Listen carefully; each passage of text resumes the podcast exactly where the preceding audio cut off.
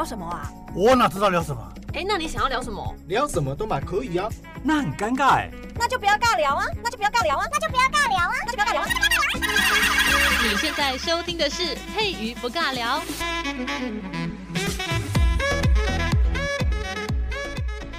Hello，这里是佩不尬聊，我是佩瑜。今天在节目当中呢，要继续来说文解字。我们平常讲的话，其实背后都有一些他自己由来的故事哦。那今天要讲的这个名词呢，叫做八拜之交。那一定会很好奇，八拜是怎么样？要拜八遍吗？平常那个以前古代的男女结婚呐、啊，应该就有三次吧：一拜天地，二拜高堂。三三拜，三拜什么？夫妻交拜，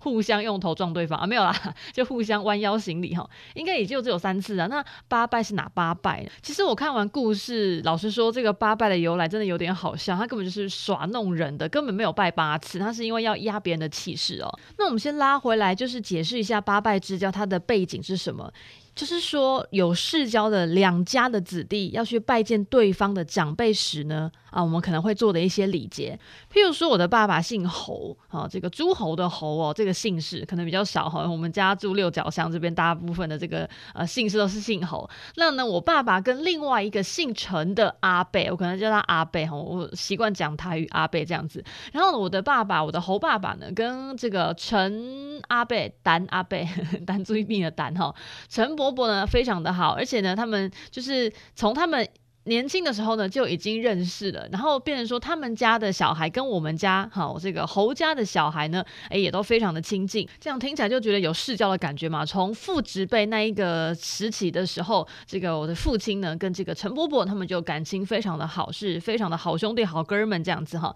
就有点像桃园三结义。如果桃园三结义的这三个，哎，你看刘关张哈，他们三个人，然后他们家的小孩呢，都会知道说，哎，我们家的这个父亲呢，跟跟另外一个什么。关关老爷哈，还是什么呃，这个刘伯伯哎，都非常的好，这样子的感觉哈，这种世交，反正呢，就是有世交的这些呃家庭的子弟们啊，在拜见对方那些叔叔伯伯阿姨的这些长辈的时候呢，我们要做的礼节呢，这个叫所谓的八拜之交。那另外一个意思也有指所谓的异姓兄弟结拜，我们也把它称为八拜之交。就是刚才讲到什么刘关张哈，桃园三结义，我们也可以说他们是八拜之交。但是他们真的没有八拜八拜啦，因为其实古代并没有拜八次哈，没有八拜这个礼节。那两个人哦，就是互相的去互拜，像像夫妻在对拜的时候，两个人互相作揖哦，这个互拜呢，其实拜四次就算八拜了。我就想说会不会是 double？因为你拜四次，你弯腰四遍，我弯腰四遍，加起来等于八次，所以等于八拜哈。那其实虽然古代没有八拜这个礼节，但是八拜之交这个成语呢，它的出处哈是真的有拜了八次，真的蛮好。笑，刚就是刚才讲到那个故事哦。那我们现在要进入这个故事，这个故事非常的简单，但是因为这个故事里面呢，我为了想要充实一下人物的背景，所以我还去查了一些资料。所以等一下，如果呃场景里面大家听起来跳来跳去，大家就勉为其难的听一下，因为古代的官职跟现在的官职实在是差太多，大家一定会听不懂。那如果少了背景知识的话，听这个故事会听得很无趣哈。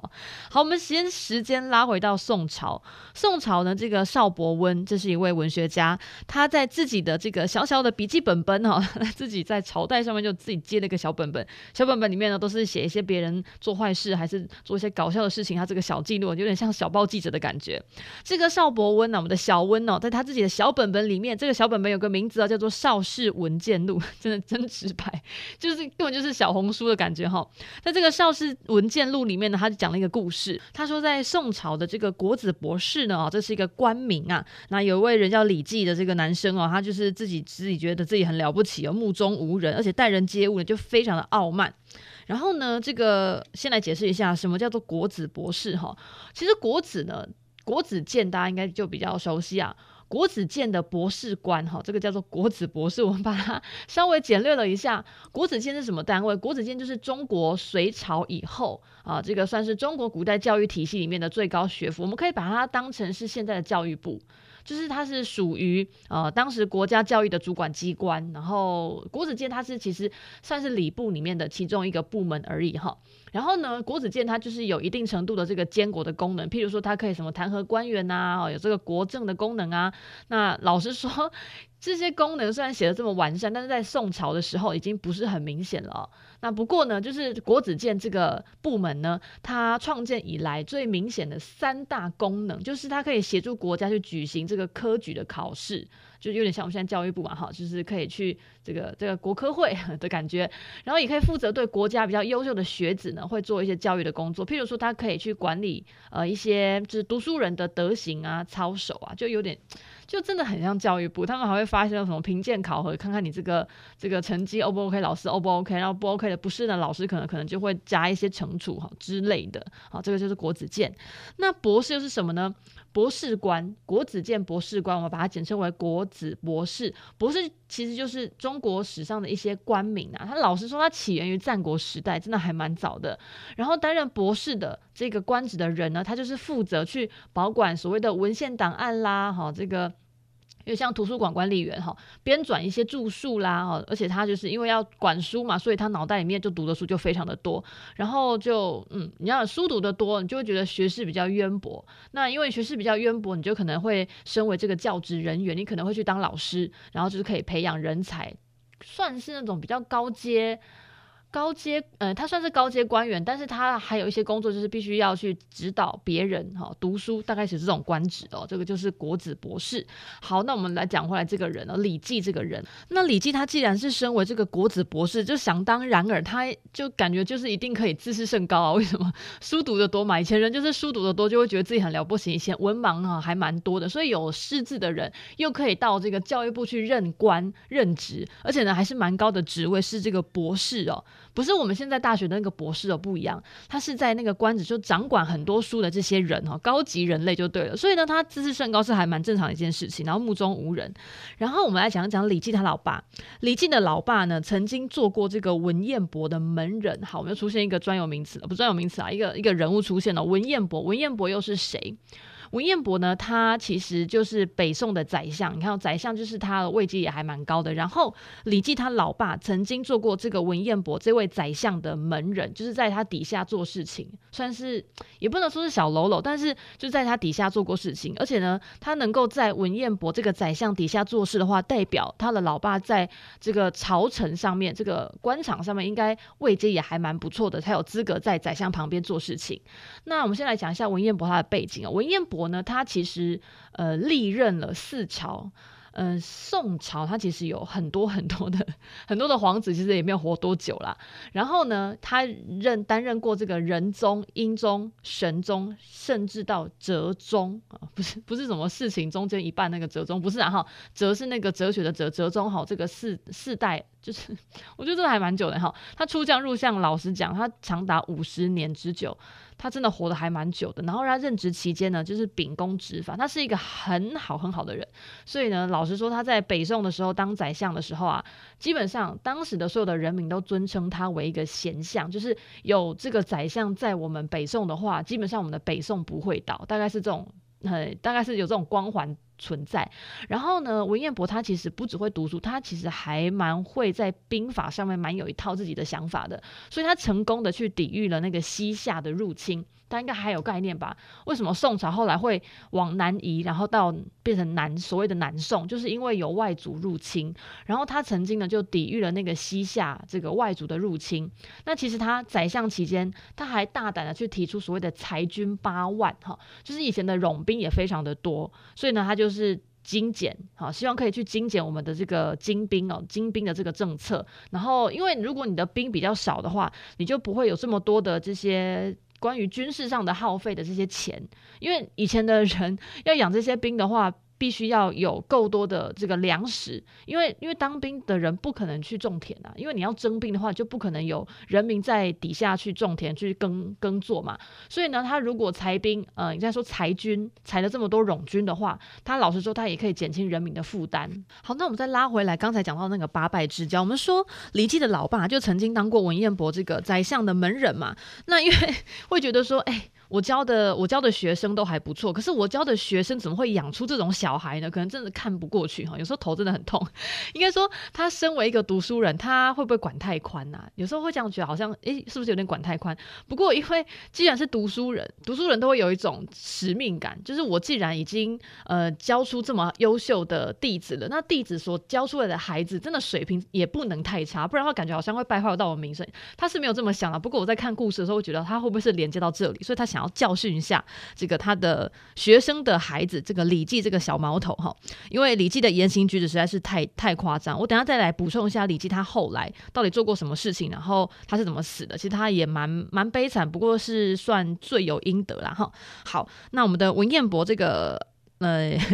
这个叫文老师，我们的文彦博老师呢，哈，这个彦博老师呢就要来好好的指导这些小毛孩了。我们说文彦博呢，他在朝任官哦，就是当了非常的久，可以讲说他的大半辈子都在朝臣当中做事情。那不过他也是有被贬官的时候啦，因为他刚好当官的时候有经过了那个王安石之乱，诶，不是王安石，不是之乱，王安石变法。那因为他算是旧派的，那王安石算新派，所以就会有新旧党争。那这个是题外话哈，我们先拉回来。文彦博呢，他在北京。担任这个所谓的守备后的这个官职的时候呢，按照那个礼节，李绩呢就要前来做一个庆贺。什么意思呢？因为李绩的爸爸既然曾经在文彦博这个这个这个宰相底下当做门人，所谓的就是学生啊，在他底下当过学生，那爸爸没有办法前来的话，是不是你这个小孩应该说，呃，李绩的爸爸可能就有请李绩说，哎，那我的老师呢，在这个地方呢，因为升官了，所以呢，可能要去送个花，送个礼，要去拜访一下，要去庆贺一下。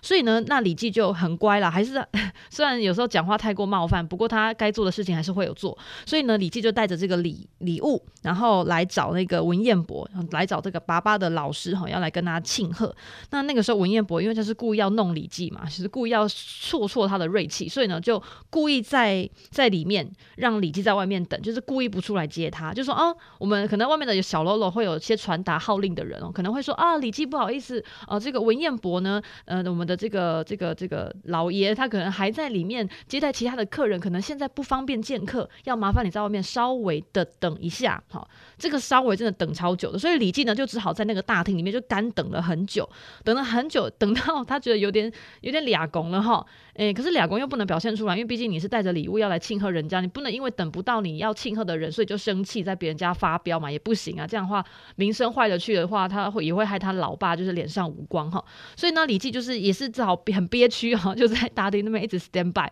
然后呢，等等到那个文彦博觉得哎很好，我已经觉得你这个小子呢已经被我挫挫锐气了。然后文彦博呢就非常的呃开开心心的，但也不能太开心哦，太开心会感觉好像正在弄李记，虽然他正在弄李记哦，他就有出来去接待那个李绩。然后一见面的时候呢，李绩因为看到这个长辈出来嘛，所以就一定要先行礼嘛。以前的见面礼就是要行礼嘛，现在是 现在防疫期间拱手不握手哈。反正呢，李绩就。要行礼，那个时候呢，文彦博他就坐在那个椅子上，就讲他们讲说，诶，那个你的老爸是我的朋友，那你就是我的晚辈，那这样子的话呢，你要对我拜，要拜八拜哦。哦，他就直接讲得很很直白，也没有在客气，说，诶。领导别我洗塞哦啊！今晚你别搞他蒙贺西嘛，好好可以呀、哈，礼要做足。既然你的老爸呢跟我就是感情这么的好，已经算是兄弟之交的话，那依你的辈分来讲，我就是比你高一阶。所以你现在来跟我庆贺的话，已经不是算平辈要来庆贺了，你是晚辈要来跟我这个长辈做一个祝福，那你就要对我拜八拜。他就直接这样讲。那老实说，在那个年代是没有八拜之交的。不过既然文彦博他是长辈哈，他也确实是李记的长辈，然后他既然都已经这样。讲话李记就没有办法，他就只好真的是刚才已经等到 keyboard 就拜，然后现在还要对这个老不休在那边拜八拜，他其实真的心情很不好。不过没有办法，他就只好拜了八拜，然后就这样哈，就真的因为这件事情，所以李记的那个傲气就真的有被就是好好的削了一顿，好好的挫败了一下。因为老实说，他也真的不能对文彦博怎么样，因为文彦博在那个时代他的位阶真的比李记高高很多。虽然李绩他是那个国子博士，不过呢，如果跟文彦博比起的话，他还是差了一大截啊。毕竟人家是宰相嘛，哈。所以从此之后呢，因为我觉得应该是那一件事情，这个流传的太过于广泛，然后现场又不是只有文彦博跟李绩两个人在大厅上面，一定有其他人在，所以这件事情就流传了下来。那么那个时候的人呢，就用八拜之交去形容所谓的我们的世世代代都有交情的两个家庭的子弟啊，在拜见对方的长辈的时候呢一个理解。那我们先来补充一下《礼记》这个这个主角哈，被实施硬要八拜之交的这位主角先生，国子监博士官出身哦。那我们先来了解一下李绩这个人好了。李绩他的老爸哈叫做李询，询是那个绚烂的那个绚，不过因为是。读这个名字哈，所以我们就先把它叫做李询哦。李绩呢，就是继承了他老爸他的官位，所谓的世袭制，大家应该听过世袭制度吧？就是以前在春秋战国的时候啊，他的那个子弟哦，就是小朋友，如果继承了他的爸爸或者是他的叔叔原有的官爵，这个叫做世卿制。然后因为在春秋战国时期的时候，世卿制就开始衰弱，然后就出现了这个叫做应袭制，应是树印的印，然后袭是继那个承袭的袭哈，应袭制。那么虽然应袭制它还是一种世袭的制度，但是如果去比较所谓的世卿制这种去继承父兄哈爸爸或者是叔叔这种相同的官爵，应袭制它只是得到比较低下的官爵，它不是直接承袭一模一样的哈，它是能够继续当官哈，也是有这个官爵的继承，不过你的官爵可能没有你爸爸这么厉害这么高哈，就是比较比较小一点点，甚至呢是一种虚衔，可能就是恭贺天哀哈，就是跟你挂个名而已，并没有真的有实质上的一些资格。或者是他只给你一种入试的资格，就是你有能够去考试的资格这样子。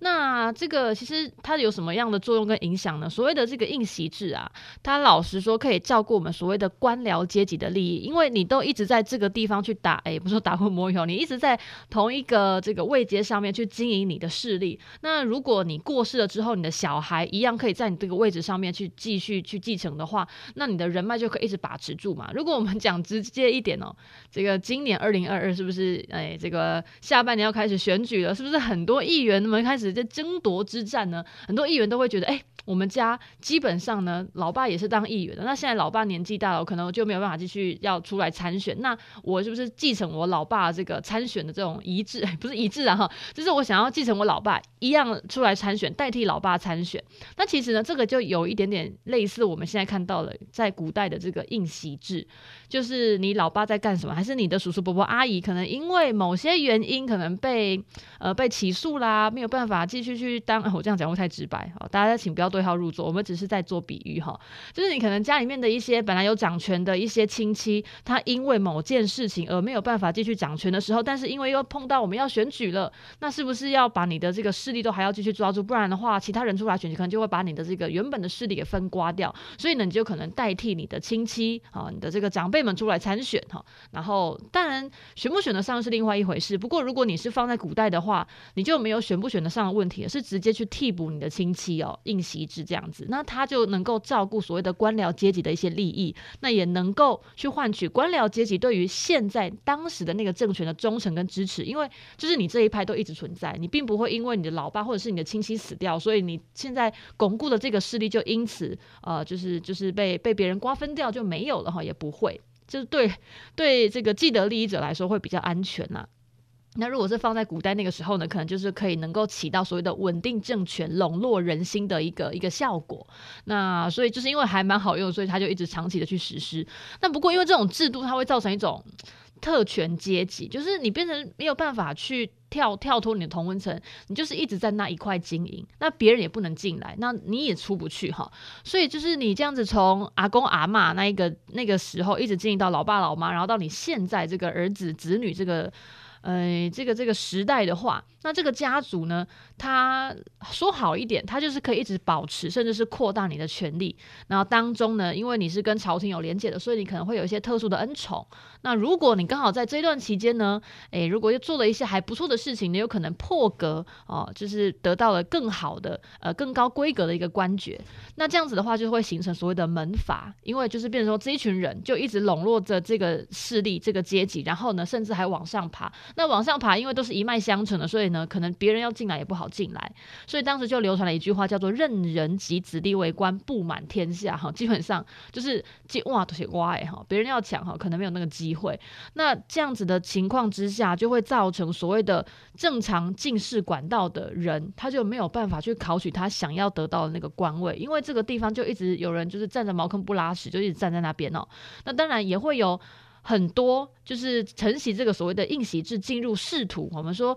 呃，因为应习制跟世卿制不一样，世卿制是直接相同的官位哈，就直接给小孩。那不过呢，应习制是你保有入仕的那个资格，比如说你直接有这个考试资格。以前不是每个人都可以考试，你必须要有一个资格，你才能去参加考试，才能去走仕途这一条路哈。那应习制呢，就是你有这个资格，你就直接豁免权，不用再去什么，不用再去出阶筛选，就直接可以进入我们的仕途，然后再进一步考试，就是出阶筛选的那个。地方你就不用去经历了，那这样就会有个弊病哈。有些人根本就不读书的啊，他就想说啊，反正我就不用读书，我也是可以，就是靠我的老爸哈，他本来就有这个官位，那我就有这个入仕的资格，我也不太需要去努力。那些人根本就可能不看书啊，也不会写字，甚至呢还不会一些武功，然后可能老爸是可能是会学武的，然后就是当那个武将的阶级，但是他的小孩根本就不会学武哈。然后甚至有些是比较纨绔的哈，比较奇花的，根本就是每天这边。狼来狼去那种龙溜人的人，然后他也可以当官，好，所以呢，他们这样子当官的话，就变成说站着茅坑不拉屎，然后妨碍一些比较出身贫困，但是很有能力能够晋升统治阶级的人呢，诶，都没有这个机会可以走他的这个报效国家的路哈，然后就会导致那个时候的这个所谓的诶统治阶级，然后所谓的社会阶层啊，都还蛮混乱的哈，这个。所谓的吏治败坏了哈，就以前的法律根本就是神经病在统治法律，然后根本就没有一些有用的人哦。这基本上的地方官都神经病哈，大概是这种感觉。好，我们讲很多，我们再拉回李绩这个人。李绩就是他也没有说不学无术，他也是也是有在读书的人哈，因为他也是承袭他的老爸李玄的那个印官。但是呢，因为他这个就是他这个人就是有点目中无人，他就觉得自己很厉害哈。那我们来说一说为什么他会这么目中无人，其实也是有一个原因的啦，因为他当的当的官都还蛮不错的哈。他这个，他曾经担任那个河北西路跟东路的转运判官。什么叫转运判官呢？转运判官，因为以前的那个路嘛，就是地大物博，那有些交通要道上，或者是有些粮草、有些粮食，或者是金钱要在运转的时候，要送到那个京城的时候，是需要很多节点的，不是直接哈 A 跟 B 点直通到皇城，你要把钱直接送到皇城，并没有那么简单。所以呢，在每一个交通要交通要道上面，都会有所谓的转运使。那我们在那个时候呢，俗称所谓的漕司，就是皇帝出巡的时候呢，也会有转运使在。那我们出征，可是国家要打仗的时候呢，也是会有随军那个转运使哦，他们都非常的重要。譬如说呢，我们在这条路上所要的那些钱有多少？我们这个出出巡啊，啊，或者是我们要去出去打仗啊，不是都要这个要要有钱可以能够掌控吗？所以呢，转运使呢，他就是可以掌控所谓的那个钱跟粮食，那个在跟人民征收的时候，或者是要转运要这个仓库里面要做。出纳的时候，他就有点像我们现在那个营业部。我们这个在公司里面不是有很多很多这种科别吗？呃，可能这个营业科、营业部，然后像我们如果是在新闻新闻里面就有什么新闻部嘛，对不对？如果要文章要写出来要登上网了，是不是要先经过我们的这个呃新闻部里面去做一个审稿审核啊？那这个钱要出去啊，要收回来啊，是不是也要先经过我们的这个营业科里面去讨论，然后才可以把钱输出去？大概就是这个意思哦。所以他担任。那个时候的河北的西路跟东路的转运判官，虽然判官在里面的位阶并不是算比较大的，他是算一二三四哦，第四阶吧。哦，这个最大的是所谓的都转运使，哈、哦，他是使哦，使节的使。但是判官呢，就是比较小，他有点像是秘书的工作，但是也是非常的重要。然后他还担任过陕西转运使，哦，这个就变变得比较大。他曾曾经先当过小支的判官，后来变成转运使，然后掌管了官盐。以前的盐巴是没有办法在人民之间直接做流通的，是要由官方。就像我们现在在卖烟，我们不能自己。自己想说买了烟再去转卖不行哦，这个是没有办法的，我们不能这样子哈啊，这个是犯法的，我们这个有烟酒管制条例。那那个盐巴呢，在当时也一样，就是由这个官方去做一些怕呗哈，这个这个运运货啊、转售啊这种动作哈，就是下放给人民。然后后来呢，哦，我们这个 李记他很夸张，他以苛暴好著称，就是他以苛暴出名的。什么叫苛暴？他很苛刻，然后又很暴力。怎么说？李绩呢，他在督运这些粮草的时候啊，很多人民哦，就是觉得真的是太辛苦了，因为他让人家运粮草，他运得很没有人性。我们说粮草用人去运的话，诶，这个有有所谓的工时嘛，有时候人就是很辛苦，你要有一些工作时段，你不能一天二十四小时，你都叫那些人民就是中间都不休息，就一直去运粮草，然后只为的是希望可以赶快把粮草运完，然后。那个你的上面的头头就会觉得，哎，这个事情交给你好像都办得比别人还要快哈，这个只要用三天的时间就可以完成一个礼拜需要的事情了。那但是我们的上面的官员，呃，上面的这些老板们，并没有办法看到我们下面这些人他在处理这件事情的时候，他是用一些很不 OK 的手段。譬如说这件事情呢，他其实要花一个礼拜，然后为什么你只花三天？老老板很开心看到你只花三天，但是我们下面那些帮你做这件事情的人呢，我们是没有睡觉，我们整个一个礼拜应该要完成的事情，应该说用一个礼拜才能完成的事情，你用三天，那代表我们一个礼拜里面的休息时间都被抽掉了，整个就没有在休息，然后就是为了你把你要做的那件事情做出来，然后花了三天，但是人民就会非常的苦，下面的小喽啰就会非常的苦，根本就已经没有劳基法，就是干到死就对了哈，根本就没有在管你说你已经乳癌了，然后还在继续拼命啊，就拿命去换，对，没错，礼记就是让人民去拿命去换，所以很多人民在礼记底底下做事，在运粮草的时候呢，就就是。逃者非常的多，逃难的人也不是说逃难啊，就是不想要再干了，就直接逃走的也非常的多。那逃走的没有人要干怎么办？他们就是直接选择罢工。罢工的话，李记也没有在管你罢不罢工的，因为你看人民反抗的话，他要怎么样压制你？他当然是使用暴力啦。怎么用暴力？李记就将几千名的这些运粮草的人民，直接把他的脚给砍断。哎，砍断可能太残忍了，直接砍断你的脚掌筋，我们的阿基里斯腱直接给你砍断，那其实跟 砍断你的脚是没有两样，就是让你没办法走路，就终身残疾，而且是几千名哦，几千名个几千那个人名就这样子被。礼记哈，就是把他的脚筋给挑断了，然后怎么再挑断怎么办呢？挑断之后，这些人就不能走了嘛，因为他们是在山谷上面去运那个粮草嘛，因为粮草就是要经过很长很长一段路才可以到达他们要的那些终点嘛。但是因为既然不能弄了哈，这些你们人要逃是吧？好，我就让你就在这边永远都不用离开。他把那些人挑断了脚筋之后呢，还把那些人都丢下山谷，好，就直接让他们在那个运粮草的路途上就死在那边，他也没有载他走。然后这些人呢就很痛。因为没办法离开，然后脚又断了，在那边哀哀哀半天，哀到死掉。所以那个时候呢，就流传了一句话，我觉得非常的恐怖。那句话叫做“宁逢黑沙，莫逢霁茶”，什么意思呢？宁愿因为以前的晚上的时候呢，路上非常的不安全。以前的这个政治没有，以前的那个